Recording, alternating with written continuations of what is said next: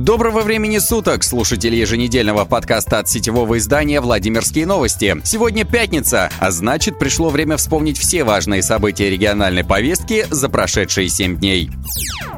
Владимир Сипягин отметил свой 50-летний юбилей. Ради этого праздника глава Владимирской области взял краткосрочный отпуск. Если верить социальным сетям губернатора, то свой день рождения он привык отмечать в кругу родственников и близких. Именно фотографии со своей мамой губернатор поделился в Инстаграме. Жители Владимирской области вновь страдают от нападений диких животных. В этот раз опасность исходит от зайцев, которые по каким-то причинам покидают лес и даже нападают на людей. Так, жительницы Суздаля лесной зверь покусал руки. Нашествие косых помимо Суздаля фиксировали в Петушках и во Владимире.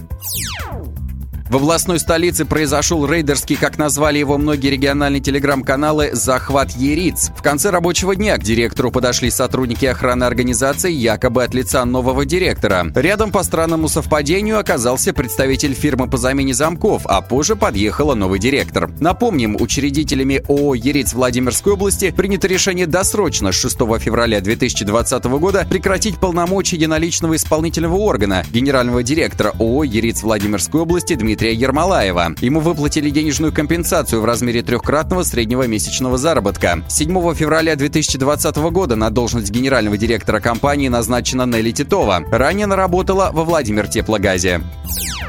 Во Владимире прошло первое судебное заседание по перепутанным детям. В Ленинском районном суде встретились две женщины, которых подменили при рождении в Меленковском районе. Вера и Надежда выросли в семьях друг друга и теперь требуют компенсацию морального ущерба за нелепую путаницу. Девочек подменили при рождении в ФАПе поселка Южный Меленковского района еще в августе 1962 года. Сейчас этого ФАПа не существует. Он безвозвратно сгорел.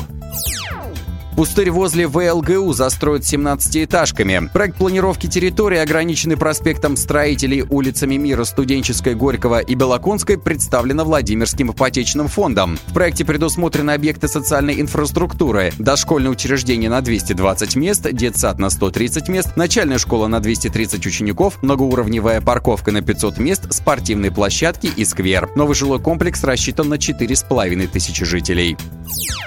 Для выборов 2020 Владимир разделит на 25 округов. Схему рассмотрели на очередном комитете народные депутаты. Известно, что ранее было принято решение сократить количество депутатов с 35 до 25 и исключить голосование по партийным спискам. Схему, на которой 25 одномандатных округов представил председатель горосберкома Вадим Кузьмин. Он же поделился статистикой. Во Владимире проживает 274 тысячи 21 избиратель, и на каждый округ примерно придется 11 тысяч человек. Новую схему поддержали не все депутаты депутаты. Семь голосов за от представителей Единой России, а представители КПРФ предпочли не участвовать в голосовании. До конца месяца схему должен рассмотреть Горсовет. Выборы в муниципальный орган власти запланированы на сентябрь этого года. На этом наш подкаст завершен. Все остальные новости, как обычно, на сайте vladimirnews.ru. Оставайтесь с нами.